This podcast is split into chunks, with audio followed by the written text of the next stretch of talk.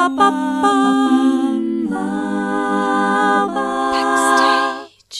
Herzlich willkommen zu Backstage. Mein Name ist Leni Bormann und heute spreche ich mit Sophie Stahl.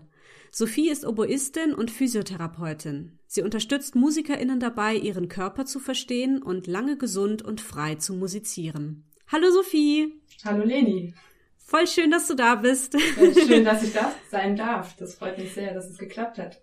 Das ist eine total spannende Kombi. So bei dir kriegst du wahrscheinlich häufiger gesagt. Ähm, da es ja aber bei dir so mit der Musik anfing, dachte ich, wir fangen auch einfach mal mit, mit der Musik an, genauer mit der Oboe. Wie, wie bist du denn zur Oboe gekommen? Oh, das war eigentlich ein Zufall. Das war sehr lustig, weil ich im Gymnasium viele Freunde und Freundinnen hatte, die im Orchester gespielt hatten und ich mhm. wollte unbedingt mitspielen, habe aber zu dem Zeitpunkt nur Blockflöte und Klavier gespielt und damit kam ich natürlich nicht ins Orchester und dann fehlte nur noch die Oboe. Das wurde mir auch so gesagt und zwei Wochen später habe ich dann mit Oboe angefangen und so. seitdem bin ich quasi nicht mehr von der Oboe weggekommen und spiele sie auch heute noch, genau. Das ist ja lustig. Was ist denn so das Besondere an der Oboe? Ähm, mich hat immer der Klang fasziniert. Also der ist unglaublich schwer zu machen, dass es schön rund, weich und voll klingt, aber es mhm. war eigentlich genau das, was mich auch so beeindruckt hat bei dem Instrument und was mich dann auch dort gehalten hat. Und das ist auch immer noch meine Herausforderung, dass es einen schönen Klang gibt, dass es ja facettenreich klingt, farbenreich und ja. ähm, viele Schwingungen eben gibt, ja. Was ist da so schwierig? Ist das, hat es mit Atemtechniken zu tun, die man erst lernen muss?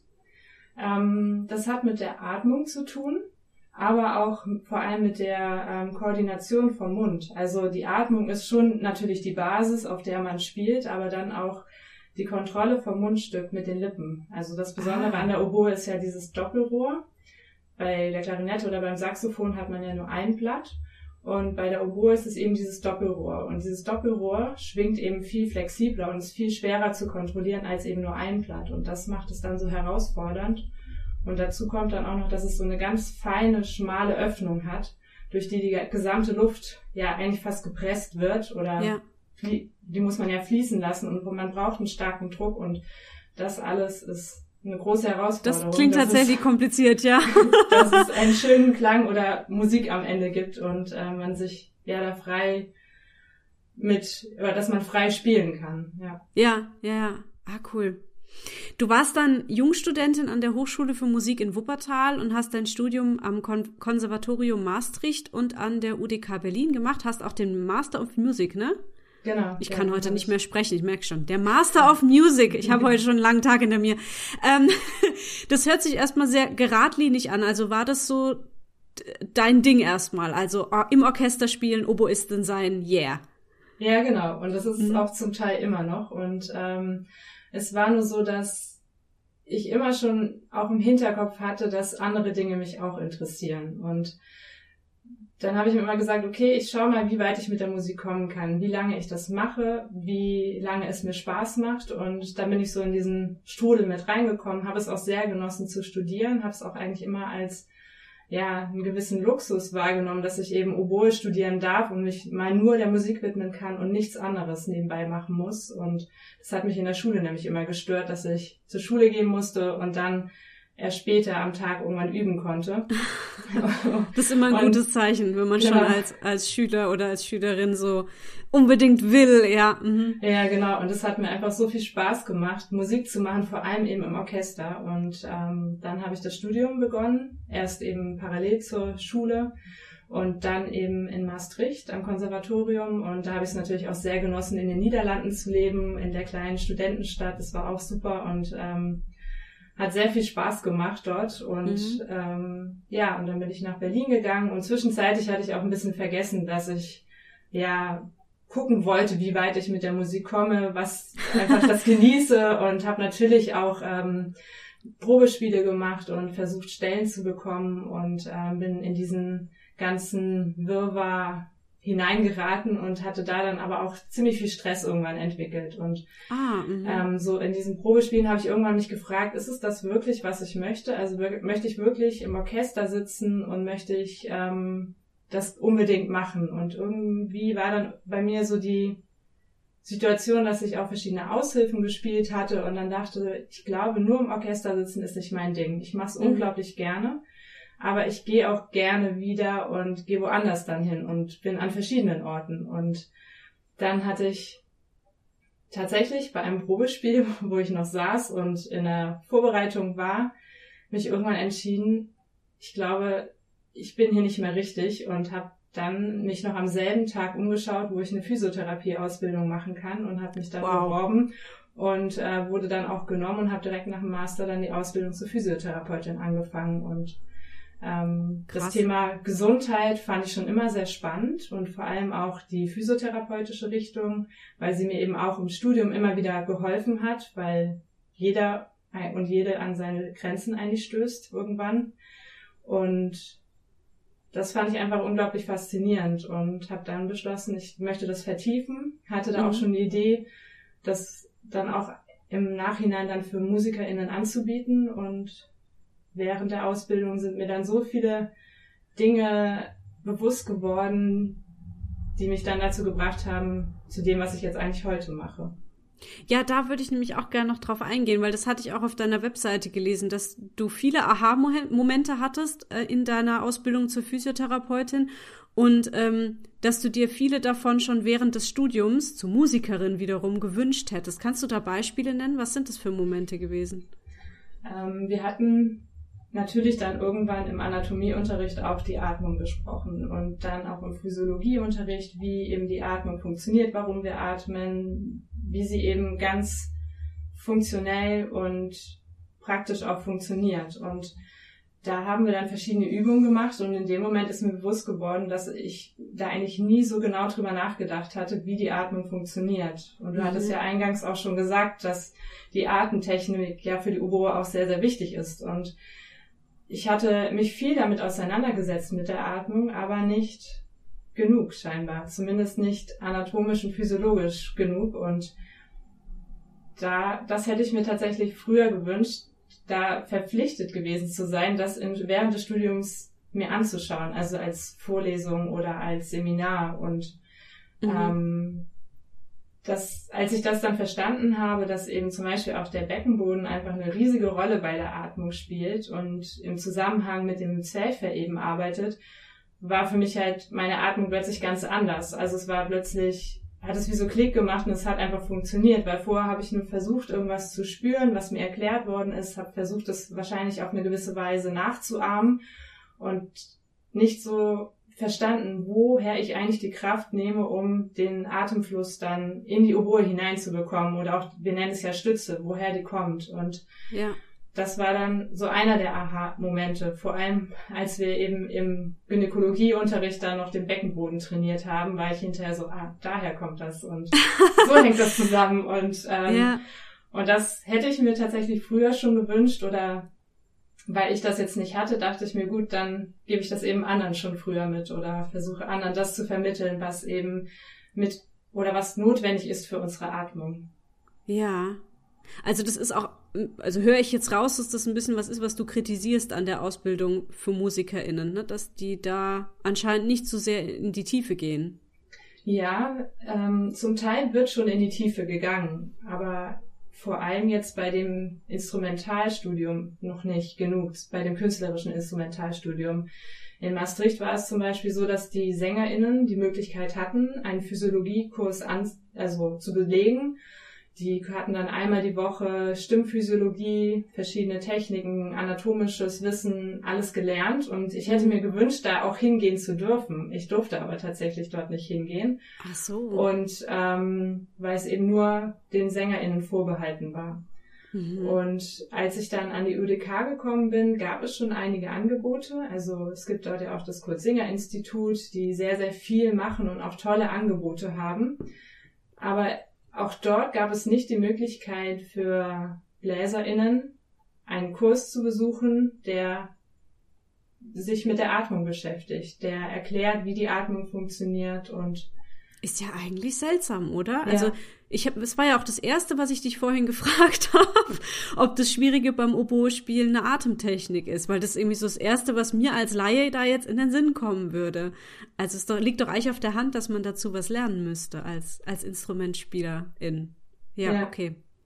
Ja, das dachte ich auch, aber. Ja, das machst du das ja, genau. Äh, da gehen wir auch gleich noch drauf ein. Was ich noch äh, fragen wollte, ist, was für Beschwerden gibt's denn so bei MusikerInnen? Ich erinnere mich nämlich jetzt zum Beispiel an eine, ähm, an einen Gast, der hier bei mir im Podcast war. Das ist die Silke Eichhorn. Vielleicht hört sie das, dann viele Grüße. Die spielt Harfe und die hatte mir erzählt, dass sie sehr auf ihren Körper achten muss, weil dieses sitzen und diese Arme immer so nach vorne halten und bei diesem riesigen Instrument auch noch, das ist einfach sau anstrengend. Mhm. Und ähm, sind das so Dinge, mit denen du dich beschäftigst oder was, was sind denn so Beschwerden, die man als Musikerin hat?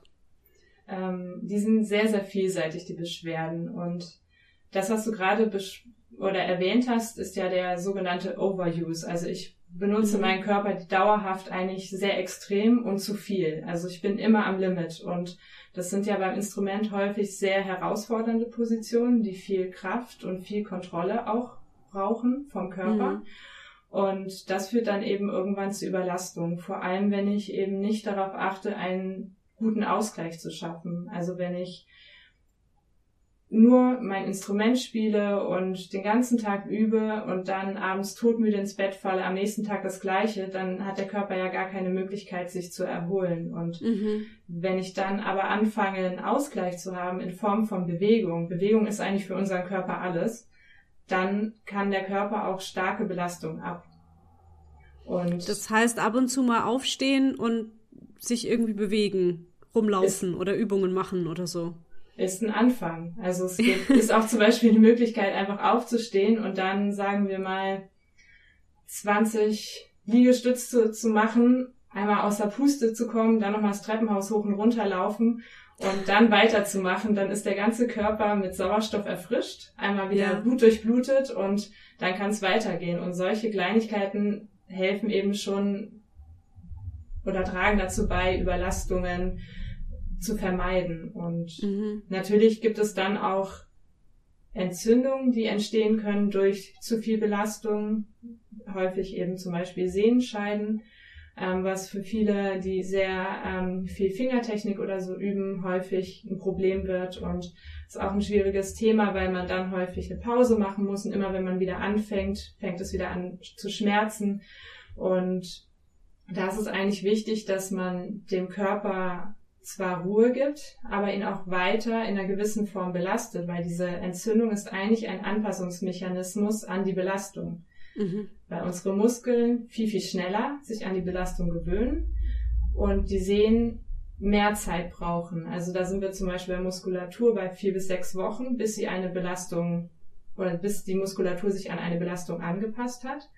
Und bei Sehnen sind wir da bei mehreren Monaten. Und dann kommt ah, es natürlich zwischenzeitlich zu einem Ungleichgewicht. Und wenn dann der Muskel mit mehr Kraft dauerhaft an einer Sehne zieht, dann ist natürlich die Gefahr da, dass irgendwann die Sehne nicht mehr kann und es dann ja. zu einer überschießenden Entzündung kommt. Weil eine normale Entzündung ist quasi das, dass sich der Körper anpasst. Und erst wenn die Entzündung quasi zu extrem wird, dann haben wir das Problem, was wir eben dann bei der so, be so bekannten ähm, Sehenscheidenentzündung haben. Mhm. Mhm. Ich glaube aber, es geht bei dir oft nicht nur drum, quasi Übungen zu lernen, sondern auch das Ganze zu verstehen, ne? so wie du es ja jetzt auch gerade schon erklärst, woher kommen Dinge und wie funktioniert der Körper, oder? Genau, das ist mir immer sehr wichtig, weil wenn man etwas verstanden hat, dann verhält man sich anders. Und wenn ich verstanden mhm. habe, wie zum Beispiel meine Atmung funktioniert, dann werde ich sie auch so zum Beispiel meinen SchülerInnen erklären. Das heißt, ich gebrauche Bilder, die anatomisch und physiologisch richtig sind. Mhm. Wenn ich aber jetzt zum Beispiel ähm, meiner Schülerin ein Beispiel sage, was gar nicht dazu passt, wie es eigentlich anatomisch oder physiologisch funktioniert, dann kann es natürlich dazu führen, dass mein Gegenüber oder meine Schülerin in diesem Fall sich etwas Falsches angewöhnt, weil sie dann gegen ihren Körper arbeitet. Ah ja. Und wenn ich das aber verstanden habe, kann ich einmal entweder abwägen, ist das, was mein Lehrer oder meine Lehrerin mir sagt, richtig? Kann ich damit arbeiten? Oder ich gebe es eben anders weiter oder ich kann es anders einsortieren. Und ähm, deswegen ist es mir so wichtig, dass man ein gewisses Grundverständnis für den Körper hat. Und im zweiten Schritt versuche ich dann das, was man verstanden hat, mit Übungen eben zu vertiefen, dass man das nochmal nachspüren kann. Ist es ungewöhnlich für, ich sag mal, eine Oboistin, sich mit solchen Themen auseinanderzusetzen? Weil, also ich habe jetzt kurz das Bild im Kopf gehabt, dass du in einem Orchester eine Probe hast und dann macht ihr kurz Pause und dann springt die Sophie auf und macht 20 Hampelmänner und alle gucken hin und denken, was macht die denn? oder, oder motivierst du dann auch andere dazu, sich mal kurz zu bewegen und die Treppe rauf und runter zu rennen oder wie ist es so? ja, also in Orchesterproben, ja, manchmal mache ich das, dass ich dann irgendwo zur Seite gehe und mich wirklich auch nochmal mehr bewege. Ja. Manchmal machen auch welche mit oder fragen, ja, kannst du nicht irgendwas machen?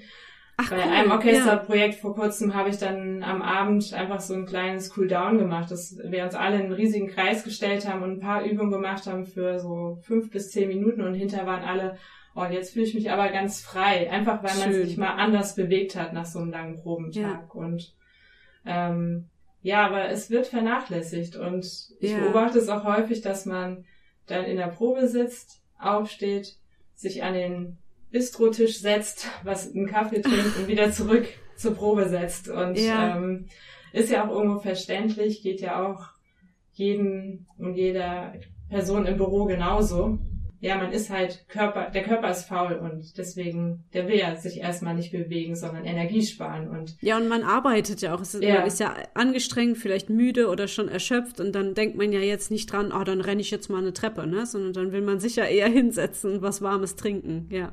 Genau, wobei man wahrscheinlich wacher wäre oder den gleichen Effekt wie vom Kaffee hätte, wenn man einmal hoch und runter rennen ja. würde oder einmal ja, um den Block geht oder sowas. Ja. Das reicht ja auch schon, ja. Ich stelle es mir auch ein bisschen schwierig vor, wenn man so in der, in der Musik so versinkt oder diesem berühmten Flow so nachgeht und dann gleichzeitig auf seine Körperhaltung achten muss. Also wahrscheinlich geht's ja irgendwann drum, dass das Dinge sind, die automatisch ablaufen, oder? Genau, weil das ist ähm, das große Problem. Wir können uns nur begrenzt auf Dinge konzentrieren. Das ist ganz natürlich. Ich glaube, es sind so ungefähr fünf Dinge, auf die wir uns parallel konzentrieren können. Und wenn wir uns auf unsere Haltung konzentrieren, wie zum Beispiel unsere Füße stehen, wie ich sitze, wie ich meinen Arm halte, dann bin ich schon bei vier Sachen. Wenn ich jetzt auch noch meine Fingertechnik mache, noch meine Noten lesen möchte, vielleicht noch die Dynamik und Artikulation und irgendwas fühlen, möchte, ne? Ja, genau. genau. Dann ja. ist eigentlich ja schon alles ja, da ist keine Kapazität mehr da. Und ja. deswegen bin ich großer Fan davon, Übungen für den Körper separat zu machen, erstmal vom Instrument, das zu verinnerlichen und dann auch nochmal gezielt am Instrument zu arbeiten. Oder auch wenn ich zum Beispiel nervös bin und meine Haltung kennengelernt habe, wie sie mir gut tut oder wo ich mich gut fühle und wie, wo ich gut spielen kann, dann kann ich ja in einem Stressmoment kurz mich darauf konzentrieren und dann loslegen und darauf mhm. vertrauen, dass mein Körper funktioniert. Und mhm. also wenn ich den Körper trainiere und vorbereite, dann hat er ja eine andere Ausgangsposition durch die Muskulatur. Und diese Mus auf diese Muskulatur kann ich mich ja dann in Stressmomenten oder auch im, die, wenn ich in der Musik bin, verlassen. Und das ist ja. eigentlich mein Ziel, dass man eine Grundlage schafft, die einfach da ist und die einem dann verhilft, Musik zu machen. Und dann kann man sich nach dem Musikmachen wieder auf den Körper konzentrieren und nochmal Entspannungsübungen machen, Regenerations, den Regenerationsprozess fördern und dann am nächsten Tag vielleicht wieder ein Workout machen. Ah, cool, ja. Genau, noch ein bisschen mehr zu deinen Workshops, die du ja anbietest. Da geht's ja viel um Prävention. Du hast ja selber auch schon gesagt, um Atmung, Beckenboden, um die Haltung.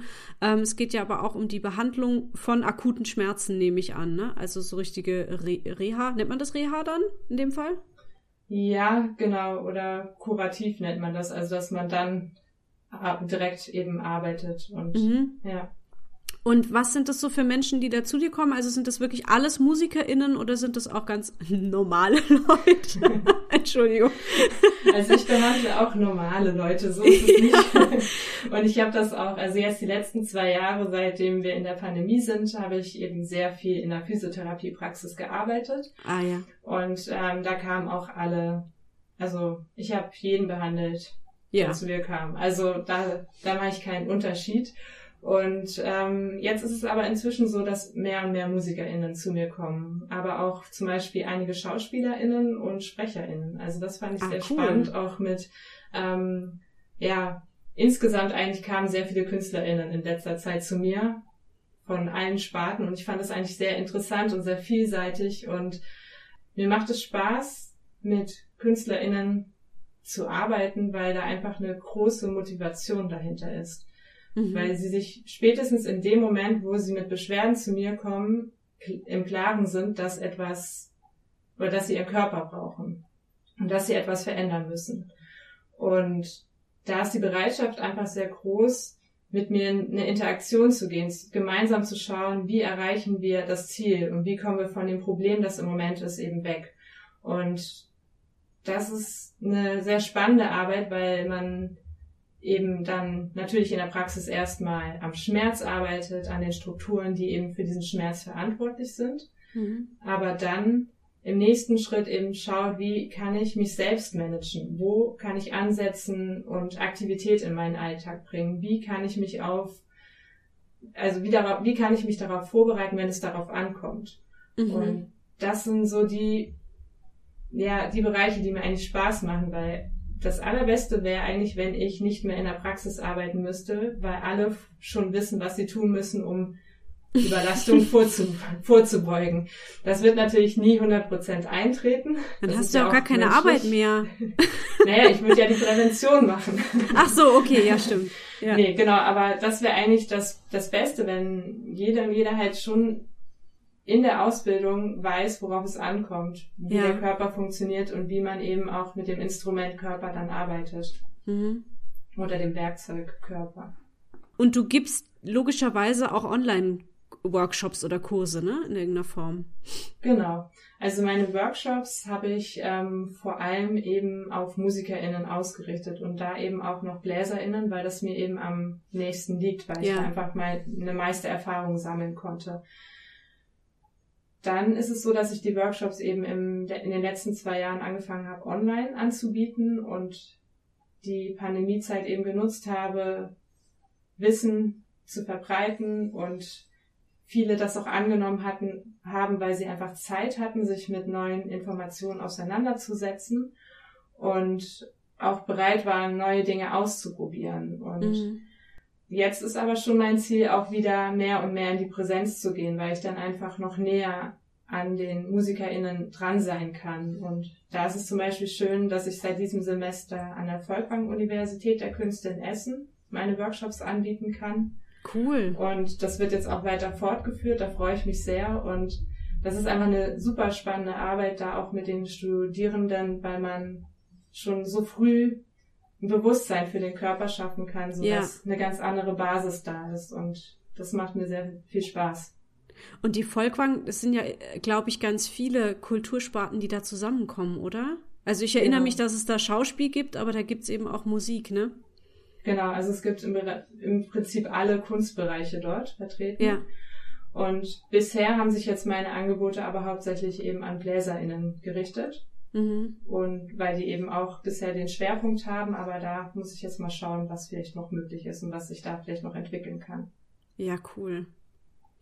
Wie ist es jetzt im Moment für dich aufgeteilt? Also bist du jetzt 50-50 Oboistin und Physiotherapeutin oder bist du im Moment mehr Physiotherapeutin auch einfach wegen Corona? Also wegen Corona war ich bisher jetzt mehr Physiotherapeutin in der Mhm. letzten Zeit, aber jetzt in den letzten Monaten auch wieder mehr Oboistin. Und jetzt gerade bin ich in so einer Orientierungsphase, wo ich überlege, wie geht's jetzt für mich weiter, weil ich jetzt eben die letzten zwei Jahre sehr viel in der Praxis gearbeitet habe.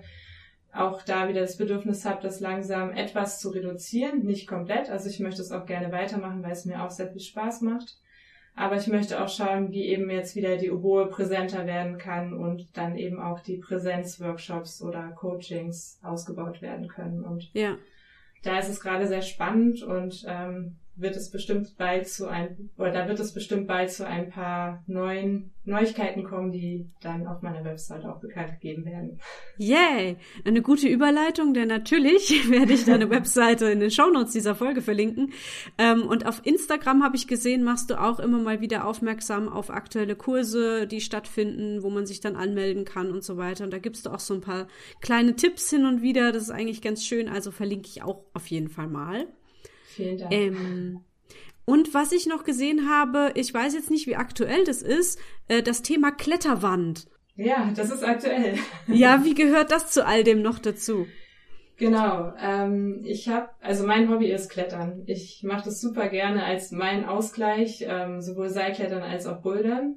Und ich habe in der Praxis die Erfahrung gemacht, dass man das super in die Therapie mit einbeziehen kann. Leider hatten wir da keine Therapiewand, aber ähm, eine Sprossenwand und so konnte man schon mal anfangen. Und was ist denn eine Therapiewand? Entschuldigung. Eine Therapiekletterwand ist im Prinzip einfach eine kleine Kletterwand, also eine kleine Boulderwand, die dann auch in der Praxis ist.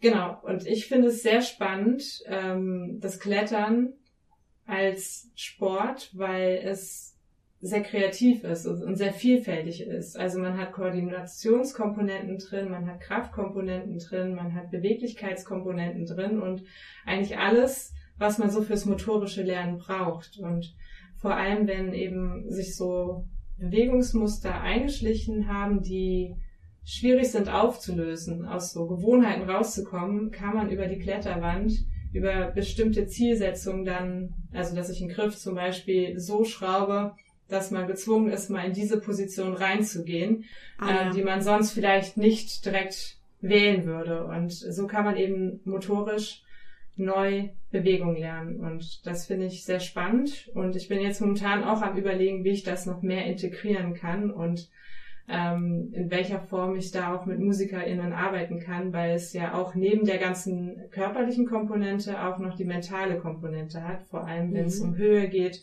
um Stürzen geht, was ich auch immer herausfordernd finde, so ein Sturztraining zu machen, wo man sich bewusst dann von der Wand aus hoher Höhe ja in die Tiefe stürzt, natürlich gesichert. ja. genau, aber das sind so Dinge, wo man, glaube ich, viel auch mitnehmen kann für extreme Situationen, zum Beispiel Auftrittssituationen. Ach, krass, ja. Da habe ich so noch nie bedacht, aber es stimmt eigentlich. Ähm, auf deiner Webseite stand, ich glaube, es stand da, ähm, dass Klettern ja eigentlich auch was total Natürliches irgendwie sei für den Menschen, weil es sei wie Krabbeln, aber in die Vertikale. Ich fand das so ein schönes Bild. Genau, ja.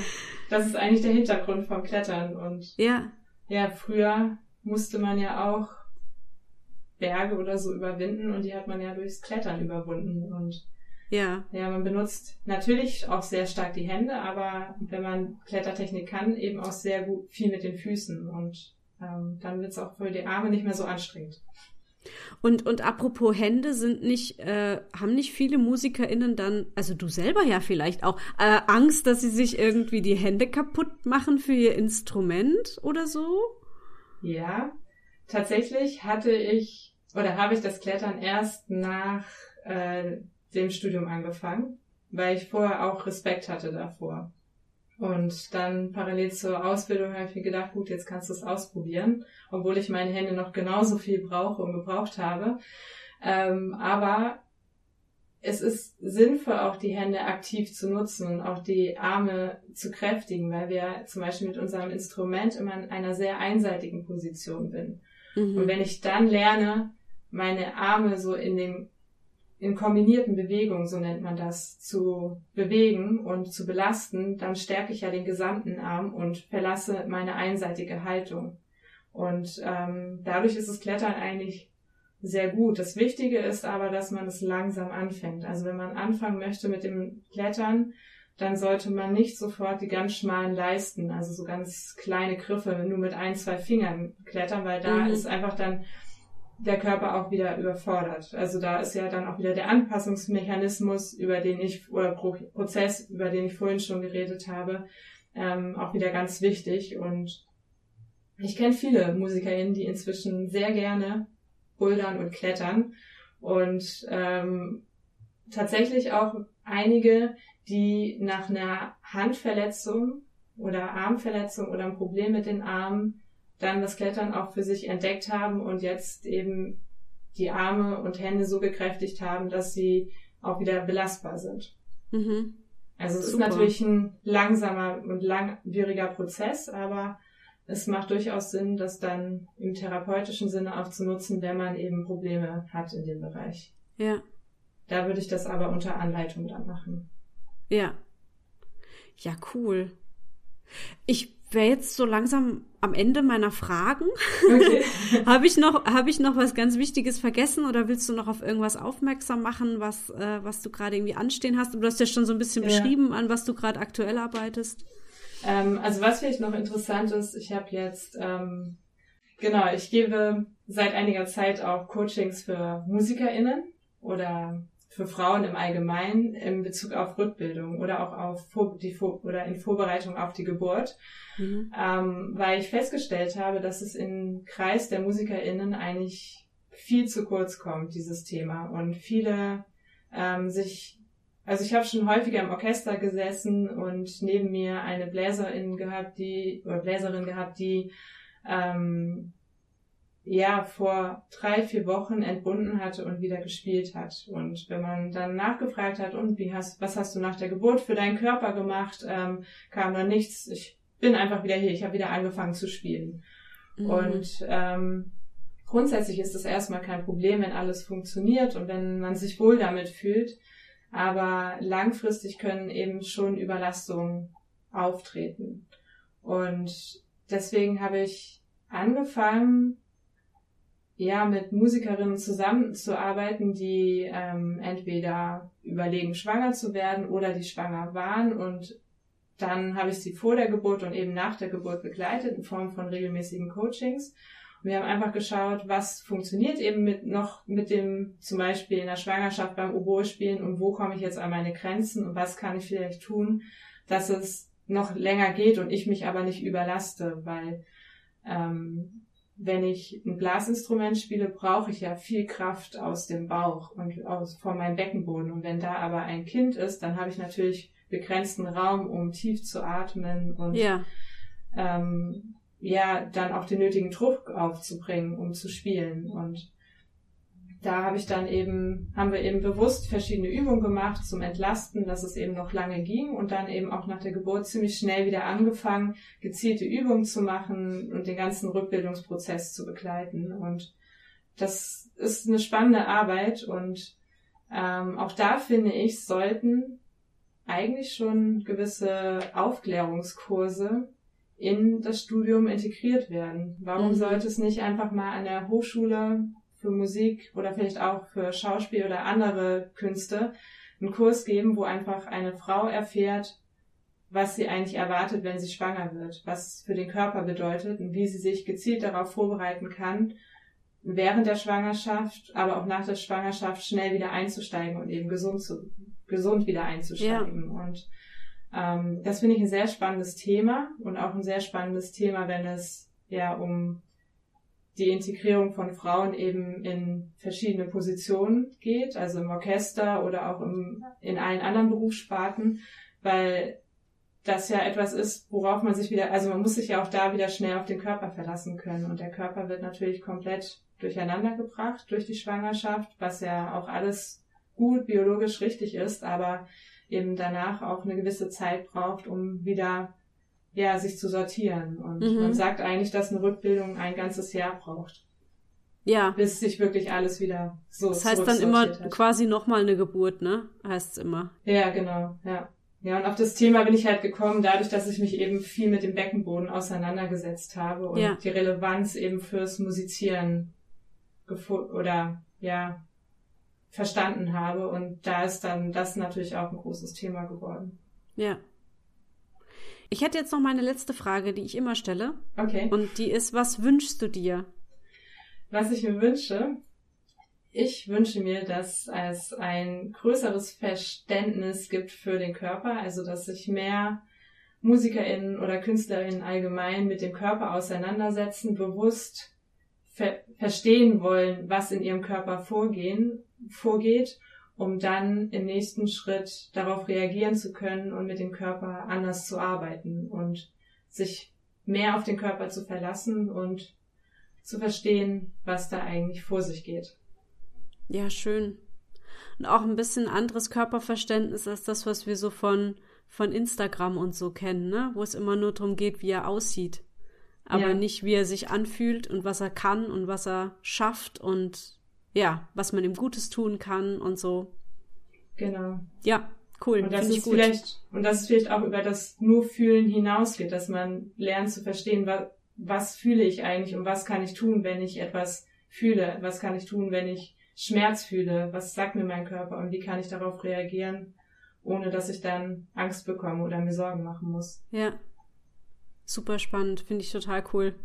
Vielen Dank, Sophie, für das Sehr schöne gerne. Gespräch. Ich habe das Gefühl, ich habe irgendwie ganz viel gelernt jetzt. Äh, finde es richtig cool. Also ich wünsche dir alles Gute für alles, was jetzt so kommt. Bin gespannt. Und ähm, ja, danke schön, dass du hier warst. Ja, vielen Dank. Und vielen Dank, dass du, ja, dass ich vorbeikommen durfte. Ja. Vielen Dank für eure Aufmerksamkeit. Ihr findet alle Links zum Backstage Podcast in den Show Notes. Ich würde mich freuen, wenn ihr mal auf dem Blog oder bei Instagram vorbeischaut. Hinterlasst auch gerne Feedback oder eine positive Bewertung. Wenn ihr euch und euer Projekt gerne mal bei Backstage vorstellen möchtet, dann schreibt mir eine E-Mail an backstagepodcast.gmx.de. Und dann hören wir uns hoffentlich bald zu einer neuen Folge mit einem neuen Gast wieder. Tschüss!